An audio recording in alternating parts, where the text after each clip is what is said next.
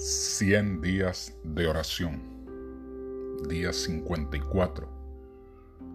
Por la mañana.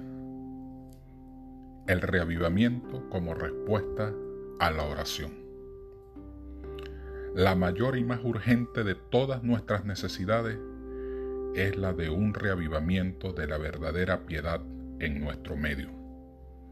Procurarlo debiera ser nuestra primera obra Debe haber esfuerzos fervientes para obtener las bendiciones del Señor.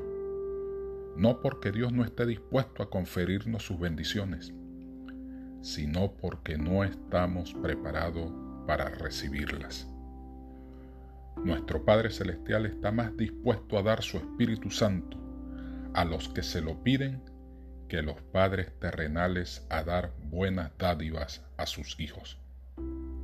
Sin embargo, mediante la confesión, la humillación, el arrepentimiento y la oración ferviente, nos corresponde cumplir con las condiciones en virtud de las cuales ha prometido Dios concedernos su bendición.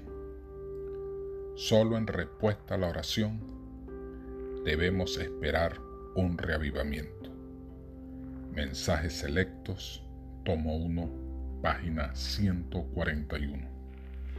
Dios te bendiga en este día y recuerda, alaba, confiesa, agradece, pide por un reavivamiento y reforma.